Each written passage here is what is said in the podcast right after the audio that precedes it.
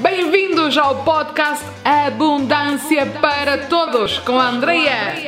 Estou feliz de ter-te aqui porque estás prestes a aprender algo novo, entrar em ação e levar a tua energia. Assim que prepara-te para a tua dose de inspiração, estratégia e ferramentas para viveres a vida e o negócio dos teus sonhos em plena abundância.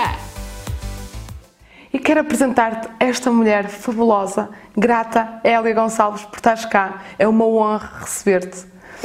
A Hélia acabou de escrever o seu primeiro livro. É uma das pessoas que eu mais tenho em consideração a nível do feminino sagrado em Portugal. É a minha grande referência e tenho todo o privilégio de apresentar este livro fantástico, O Mito da Ofídia, a mudança de pele nas mulheres. Queres falar um bocadinho desta, como é que surgiu esta ideia da mudança de pele nas mulheres? Bem, antes de mais, obrigada Andreia pelo convite, estou muito feliz por estar aqui. E este livro era para ser um livro sobre arquétipos femininos, que é algo com o qual eu trabalho já há muitos anos, mas entretanto foi atropelado pelas minhas próprias circunstâncias. Eu comecei a trabalhar o feminino com base nos arquétipos, nas deusas gregas, mais tarde iniciei um trabalho com a Margarida Monarca e a Patrícia Rosa Mendes baseado na Jornada da Heroína, que é o trabalho que eu ainda faço hoje em dia com as mulheres e que, a meu ver, trabalha um espectro muito grande do que é que é isto do ser mulher no mundo, do que é que é ser mulher real no mundo. Mas no meio deste percurso todo apareceu-me um cancro de mama. E aquilo que eu senti foi uh, completamente o tapete ser-me tirado debaixo dos pés.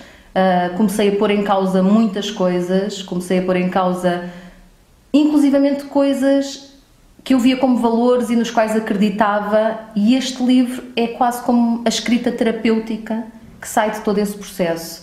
Uh, comecei a perceber de alguma forma o que é que era isto do feminino receptivo o que é que era isto de escavar mais fundo uh, na vida quando temos crises e, sobretudo, que o feminino e as crises de vida calham a todos.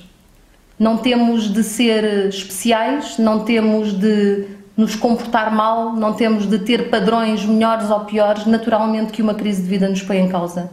E há muita coisa sobre o qual se tem, se tem de refletir a seguir, mas foi o meu próprio trabalho com o feminino na prática do que é que é isto de aquietar-me, do que é que é isto de entrar para dentro de mim, o que é que é isto de percorrer o submundo sozinha, o que é que é isto de um rapto, que tanto se fala muitas vezes no trabalho com as mulheres, e sobretudo o que é que é isto de aprender a ficar comigo mesma nos momentos mais escuros. Ofídia não existe? é um mito inventado porque Ofídia vem de serpente e aquilo que eu que eu senti ao longo deste percurso foi muito aquilo que acontece às serpentes, não é? O viver no momento em que a pele antiga sai, mas ainda não nasceu nenhuma pele nova e portanto no meio da exposição, da vulnerabilidade, da dor, do medo, o que é que se faz? Fica-se, permanece. Deixa-me dizer uma coisa, ela é porque tu és psicóloga, não é? E tu és uhum. também coordenadora da Escola de Desenvolvimento Transpessoal e realmente eu fiz parte, eu fiz essa jornada mais do que umas vezes e foi fantástico e realmente contigo aprendi aquilo que é ir ao fundo sem fugir, não é? Porque realmente quando nós temos um cancro que é algo que ameaça a nossa vida ou quando temos uma separação, uma crise, aquilo que seja, aquilo que é mais fácil fazer a nível social é fugir dessa situação. Ou é tomar um medicamento, ou é desviar e ir ter com outro relacionamento, procurar algo diferente, ou entregar completamente a nossa saúde nas mãos do sistema, não é? E o sistema de saúde trata. E tu conseguiste, não é? Dentro daquilo que era o teu trabalho e também a tua experiência, dar completamente a volta por cima, não é? E que é através dessa tal mudança, mas que é muito mais fácil falar dela do que realmente estar lá, certo? Eu, eu acho que, e tu disseste, aquilo que tu disseste para mim faz todo sentido. Foi um cancro, mas podia ter sido uma separação, podia ter sido uma perda de emprego, podia ter sido a morte de um familiar querido. É, tem a ver com as crises que nos tocam, de facto, e não com uma crise específica. E no meu caso eu não deixei de fazer tudo aquilo que tinha de fazer, não deixei de fazer os tratamentos que tinha de. Portanto, as coisas são para viver. Aquilo que eu optei foi por me acompanhar. É? E isto, isto aqui é o que o feminino me trouxe de mais forte: o saber acompanhar-me a mim própria. Um, senti também que muitas vezes aquilo, nós não tentamos fugir da crise, mas tentamos resolvê-la. É? Isto tem a ver com os padrões que nós temos e que o feminino traz muito do mito do perfeccionismo. Não é? O tentar resolver tudo, tentar chegar a todo lado, tentar uh, fazer as compras, arrumar a casa, cuidar dos filhos, ser, ter um, ser uma boa parceira para o nosso companheiro, ser uma trabalhadora brilhante. E se estivermos doentes, doentes, tomar os medicamentos e continuar. E aquilo que eu venho sentindo é que aquilo que nos mata é este mito do perfeccionismo. Aquilo que nos mata é não nos sustermos, não nos acompanharmos, não nos darmos a mão e dizer quem tu és, aqui, agora, chega-me. Uau! E esse é o grande trabalho. Esse é o grande trabalho. E, e há uma coisa que realmente para mim foi a lei da atração contigo, que foi o facto de seres uma mulher comum a ensinar outras mulheres comuns sobre o feminino sagrado que não é só os rituais, não é? Não é só o ir para a floresta, sendo que isso é muito bonito, mas tu ensinas muito o feminino sagrado nos dias de hoje, no nosso dia a dia. Ou seja, queres nos falar um bocadinho sim, sobre isso? Sim, uh, eu, eu acho que as mulheres adoram rituais. Pelo bicho que somos. Adoramos rituais e os rituais são despertadores fantásticos, fazem parte, fazem parte de um ciclo de vida e também fazem parte de nos recordarmos de celebrar o sagrado. Mas o sagrado está no dia a dia. O sagrado está no dia a dia. Eu às vezes brinco muito dizendo que é tão espiritual estar a meditar como ir ao dentista. E se não for, há qualquer coisa na nossa vida que não está, que não está inteiro. E, e para mim interessa-me que as mulheres que trabalham, que fazem contas à vida, que têm de pagar a, eh, a, a luz e a água, que, que têm problemas comuns, saibam também dar lugar a isso do que é que é o sagrado feminino. No dia a dia no dia a dia, na forma como cozinham, na forma como se tratam, na forma como colocam creme no corpo, na forma como acendem uma vela quando chegam a casa, reconhecendo e recordando quem são e que são o pilar emocional daquele lugar. Isto é o sagrado feminino no dia a dia e é isto que transforma a nossa vida. Ou seja, tem mais a ver com aquilo, da forma como tu fazes as coisas, não exatamente o ter que fazer aqueles rituais àquela hora certa, naqueles dias X. Eu acho que isso depende muito da apetência de cada, de cada mulher, não é? E há, há mulheres para quem isso é muito importante. Uh, e há outras que nem tanto. O que eu não sinto é que o sagrado feminino seja mais forte num lugar do que noutro. Porque é isto tem de vir ao corpo, tem de vir ao aqui e ao agora, tem de, ver, tem de vir na forma como eu abro os olhos de manhã, na forma como eu vivo a minha vida, na forma como eu me coloco em causa, mas com este amor, com esta receptividade, com esta capacidade de ir ao fundo de mim mesma sem largar a minha mão. É? Isto para mim é o, o que me encanta em trabalhar com mulheres é a presença, não é? Estimular essa presença Exatamente. de cada uma que nós não sabemos fazer. Uhum. Porque agora eu falo e eu entendo porque passei por esse processo, mas uma mulher que, que não tenha passado por esse processo e que esteja ainda num ponto de, de estar numa crise, existe alguma sugestão, assim, algo simples que ela possa fazer a partir de agora para realmente poder acompanhar-se? A solução é aparentemente simples, mas não é fácil. A solução é ficar. É ficar lá uh, é suster o, o tempo suficiente para saber, para se dar conta, para perceber os próprios recursos internos. Porque nós, naturalmente, uh, andamos atrás de algo que nos salve. Mas, mas aquilo que nos salva somos nós mesmas. Aquilo que nos salva é a sensação de eu permaneço comigo, venha ao que vier. Um, ah, se é fácil, não é porque permanecer connosco implica estar lá, implica deixar vir ao de cima tudo o que são feridas, tudo o que são mágoas, implica ter muitas vezes vontade de fugir, mas é quando ficamos que percebemos de facto quem somos e que percebemos que aquilo de, querer, de que tanto queremos ser salvas às vezes não existe. Do que é que nós queremos ser salvas? Nós queremos ser salvas de quê? Às vezes é de nós mesmas. Mas então quem nos salva nem sequer nos encontra, porque queremos salvar-nos de nós mesmas, e por outro lado, se não ficamos o tempo suficiente para nos ver e para nos amar e para perceber que não estamos danificadas, que quem nós somos é suficiente, então nunca vamos descobrir de facto o que é que é isto do feminino e do poder da mulher. Uau! Ou seja, basicamente o que estás a dizer é que se tirarmos todas estas capas que temos, vamos descobrir que no fundo não há nada errado connosco. Eu acredito nisso. Uau!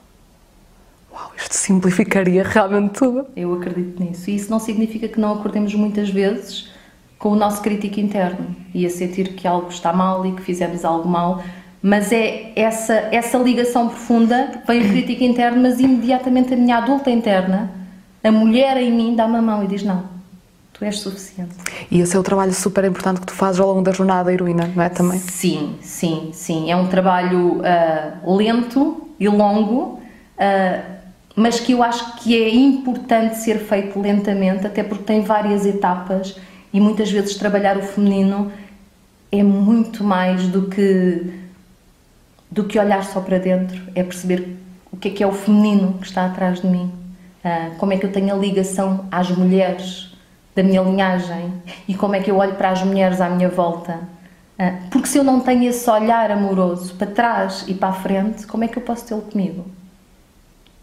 Uau! Ou seja, no fundo é uma experiência de autorresgate que não te inclui só a ti, mas toda a tua família e se calhar também toda a humanidade. Sim, nós somos o resultado de tudo que se deu até aqui, não é? E, e quem vem a seguir é o resultado de quem nós também somos. E para mim, essa, essa, essa conexão connosco obriga-nos a fazer conexão com as outras mulheres, obriga-nos a perceber quem é que as outras mulheres foram, que preços pagaram elas, em que é que acreditavam e de que forma é que eu estou aqui agora através delas. Isso é tão importante, mesmo no tema que eu, que eu trabalho da abundância, não é? E vocês conhecem por trabalhar a abundância. Uma das coisas que eu tenho notado é que realmente neste mundo empresarial fala-se tanto de competição e, e, eu acredito piamente que foi por ter feito todo este trabalho que fiz contigo que para mim não faz sentido. É quase como eu não penso em quem vai competir comigo, eu penso em cooperação, em pessoas que me vão, mulheres que me vão motivar ainda mais, homens que me vão motivar ainda mais e realmente é uma mudança de paradigma radical, não é? Sim.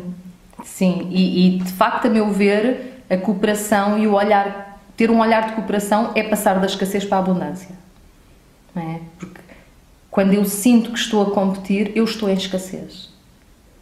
Mas lá está, sem mudar de pele, e por isso é que é tão importante que leias este livro, sem mudar de pele, nós vamos ser o produto do, que, do patriarcado que, que somos, não é? Como tu também dizes muitas vezes, somos filhas do patriarcado, não é? Tipo, nós vivemos tu e não é? nós sentimos isto. Nós fomos educadas pelo patriarcado já há muitos anos, eu não sei quantos, eu não sei se falas aqui desta. Muitos, pelo menos 5 mil.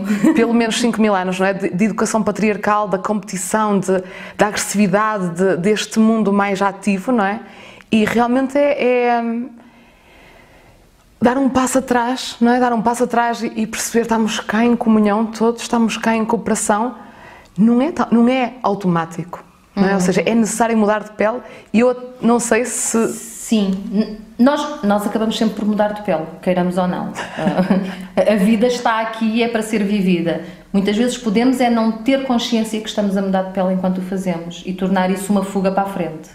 Hum. Uhum. Uh, e eu também sinto, e quando falamos de patriarcado é tão importante dizer que não, não são os valores masculinos que estão errados o patriarcado tem a ver com esta supremacia e subvalorização do que é que são valores masculinos, em prol do que é que são valores femininos.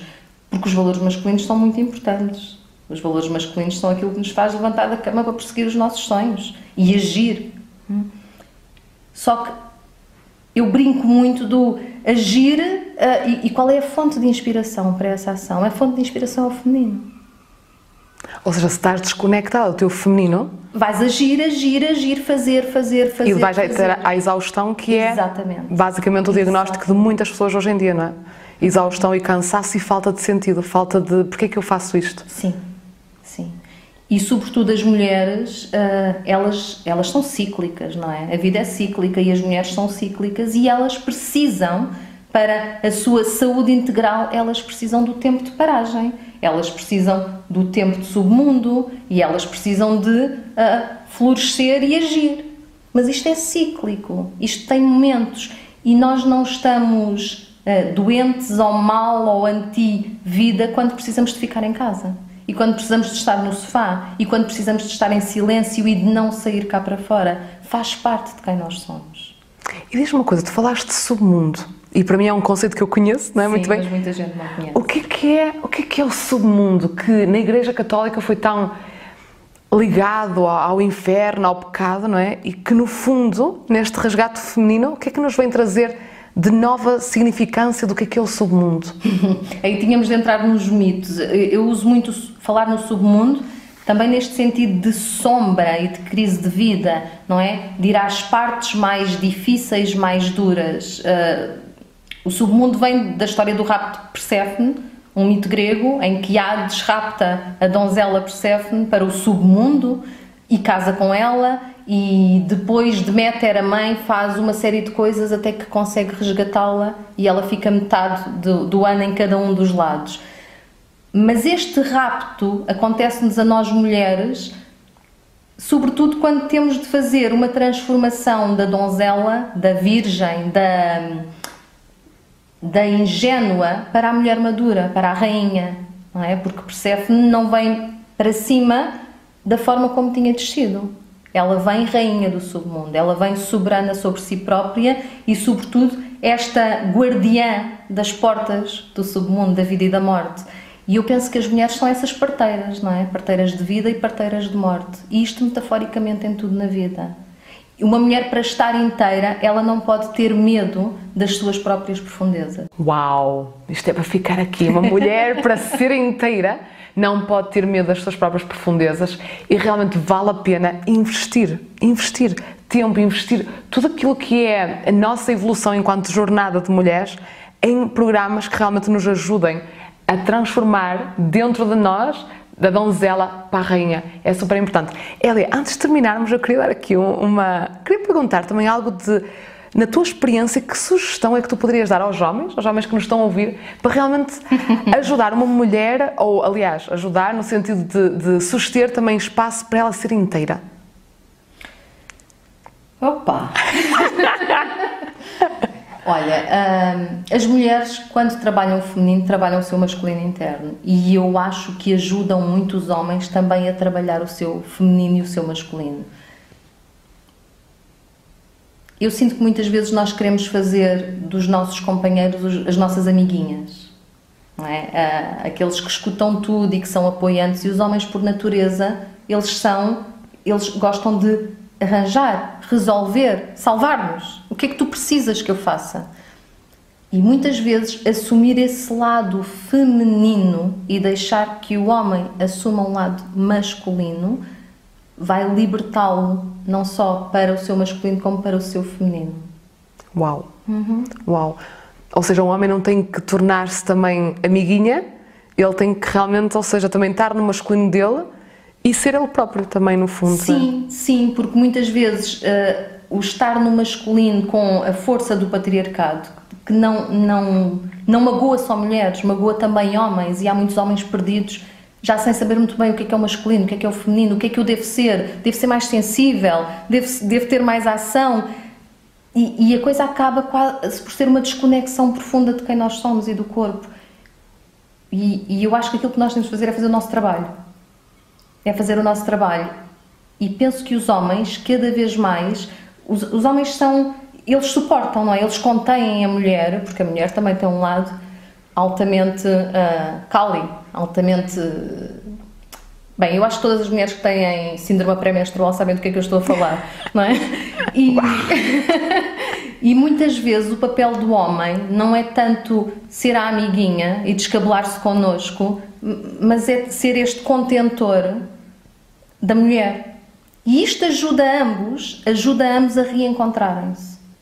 E se a mulher permitir que o homem seja, seja isso, muito mais facilmente o homem vai ao seu feminino e ao seu lado mais sensível e ao seu lado mais receptivo àquilo Uau. que há. Ou seja, não é forçando. Olha, eu quero muito que tu sejas assim. Não. Hum, não. não. Repara, quando dizes isso ao teu masculino a falar, eu quero que tu sejas assim.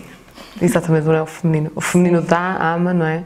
Eu realmente sinto que às vezes os homens, e sinto isso também porque é o espelho do meu, do meu masculino, não é? Sim. Podem assustar-se de, destas reações Kali, de, de repente a mulher está em processo pré-menstrual, só lhe apetece gritar com toda a gente, que é um fenómeno que eu aprendi contigo, que é super normal, faz parte, eu tenho que aceitar aquilo que vem de dentro, não é?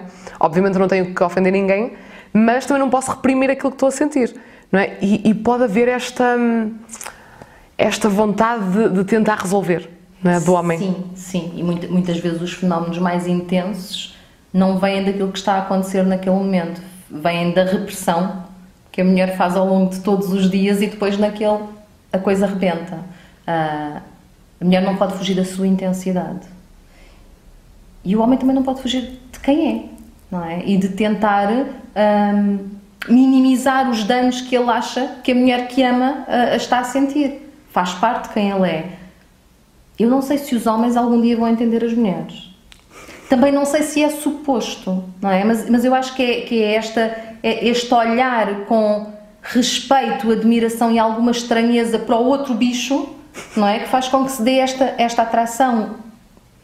E também não sei se as mulheres, sem terem um feminino resgatado e inteiro, são capazes de admirar e referenciar o masculino em si. Nós queremos tanto ser aceitos como as mulheres que somos, que às vezes nos esquecemos de olhar para o homem com esse mesmo olhar. Uau! Uhum. É profundo, não é? É realmente a mulher inteira que permite também ao homem ser inteiro e viver desde essa atração Sim. que existe. Sim. Hélia, muito grata. Muito grata, minha querida. Estou muito que feliz, bom. muito, que muito, bom. muito feliz. Aconselho todas as mulheres e todos os homens a lerem este livro fantástico, a fazer o trabalho com a Hélia, procurar a Hélia Gonçalves, nós deixamos aqui o contacto dela para realmente, se quiseres, tu, mulher maravilhosa, fazer a jornada heroína, se quiseres ir mais profundamente naquilo que é o teu, a tua autodescoberta, digo-te com toda a certeza do mundo, esta é a mulher. E a equipa que ela, que ela formou é linda e maravilhosa e o coração e a entrega consegues ver e realmente o teu exemplo e o teu modelo. Muito grata, Hélia. Grata, Andréia. Grata. Muito, muito. Esta sessão chegou ao fim e agora é a tua vez de entrar em ação. Não te esqueças de subscrever para receberes o melhor conteúdo para manifestar a tua vida e o negócio dos teus sonhos em plena abundância.